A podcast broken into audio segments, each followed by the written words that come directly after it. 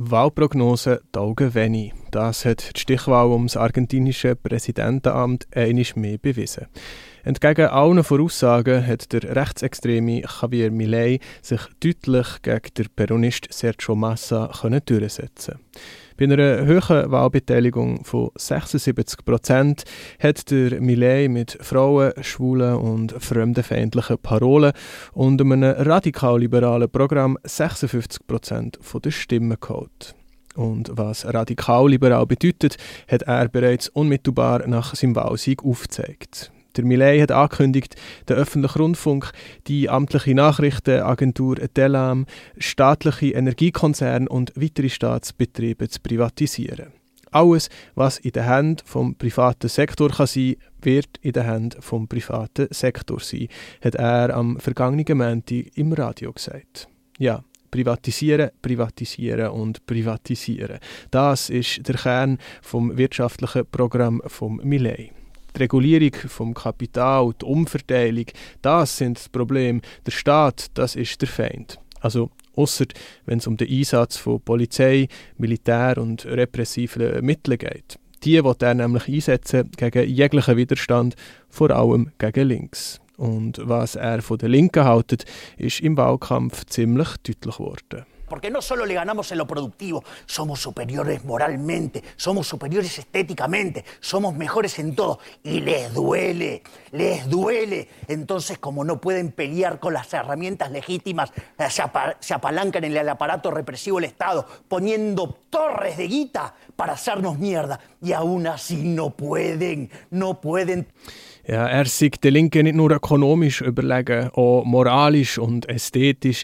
In allem sieht er besser als die beschissenen Linken, die würden verlieren gegen ihn. Und bei all dem hört man schon Spuren vom Wahn in seiner Stimme. Aber abgesehen von seinen radikal-liberalen Forderungen und seinem Hass auf die Linken, Wer ist eigentlich der Horrorclown, wo da wie eine Irre auf den Bühnen rumturnt und mit Kettensagen an Demonstrationen geht? Wer sich den Auftritt von ihm in den letzten Wochen angeschaut hat, der ist ein befremdet. Wer gemeint hat, nach dem Donald Trump könnte es nicht schlimmer kommen, der hat sich getäuscht. Die Politik verkommt mit dem Javier Millet vollständig zur Karikatur von sich selber. Die schrillen Aussagen und Forderungen von Millet sind in Wahrheit der Schrei von einer untergehenden herrschenden Klasse. Der Millet ist ein spätkapitalistisches Zerfallsprodukt. Er ist die Präsident gewordene Bankrotterklärung von einem maroden Kapitalismus und seinem bürgerlich-demokratischen Überbau der Millet verkörpert das Scheitern von jeder etablierten Politik oder Linken, wo der Aufstieg von so rechtsextremen Gestalten nicht hat verhindern. Der Millet ist die verzweifelte Antwort von verzweifelten Leuten auf eine umfassende Krise. Die argentinischen ArbeiterInnen haben jahrelang unter der Politik der regierenden Peronisten gelitten. Der Peronismus wurzelt in den 1940er Jahren, hat sich als Partei vom dritten Weg verstanden, also von einem Weg zwischen Kapitalismus und Sozialismus, wo soziale Gerechtigkeit als eines von ihren zentralen Zielen definiert. Aber wie überall ist der dritte Weg gescheitert. Sparmaßnahmen, Abwertung von Landeswährung, vollständige Unterordnung unter die liberale Politik vom IWF prägen die Lebensumstände der argentinischen Arbeiterinnen. Die Inflation liegt gegenwärtig bei katastrophalen 140 Prozent. Die Lebenskosten der Leute sind buchstäblich explodiert.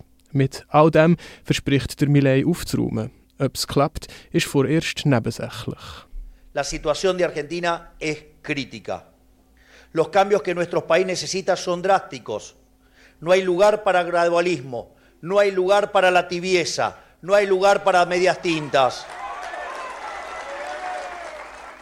Tenemos problemas monumentales por delante.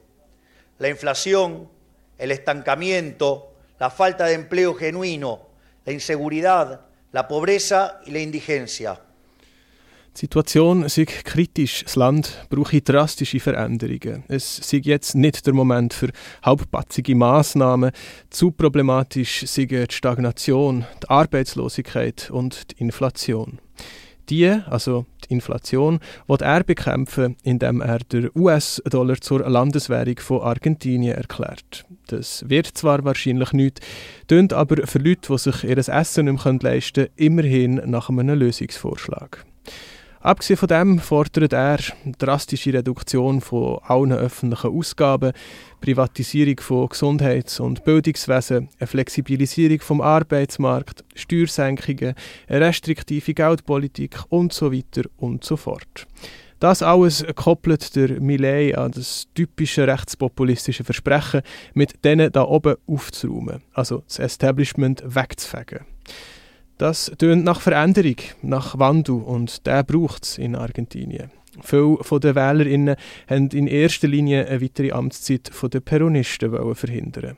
Im Gespräch mit der Zeitung Junge Welt meint eine ältere Frau, sie werde nie mehr den Peronismus wählen. Auch wenn ihr nicht alles gefällt, was der Millet vorhat, braucht es endlich eine stabile Wirtschaft und vor allem Planungssicherheit. Das sei jetzt das Wichtigste. Ihr Ehemann hat bei den Vorwahlen noch für die Wahlallianz Juntos por el Cambio gestimmt, aber am Ende sei nur der Millet übrig geblieben, um gegen eine weitere peronistische Regierung zu stimmen. So ist das eben bei den Stichwahlen und so ist es vielen WählerInnen ergangen. Aber die dürften in den kommenden Monaten enttäuscht werden. Die radikalen Liberalisierungs- und Privatisierungsprogramme à la Friedrich August von Hayek kommen nicht an den ArbeiterInnen zu gut, sondern dienen in erster Linie am Kapital, wo möglichst unreguliert soll wüten und wachsen. Aber sowieso, der Millet wird Mühe haben, seine politische Agenda durchzubringen. Seine Partei besetzt nur wenige Sitze im Parlament und im Senat keinen einzigen. Seine grosse Aufgabe ist es jetzt, Allianzen zu schmieden, Mehrheiten zu finden. Und das könnte am notorischen Einzugänger und Kettensage schwingenden Choleriker schwerfallen ob der Millet Mehrheiten findet und bis zu welchem Grad er für das sein politisches Programm muss mäßigen und ob in so einem abgewirtschafteten Land überhaupt noch etwas zu machen ist, das wird sich in den folgenden Monaten herausstellen. Aber es werden Monate vor Wut und vor Repression gegen die ArbeiterInnen und alle möglichen Minderheiten im Land.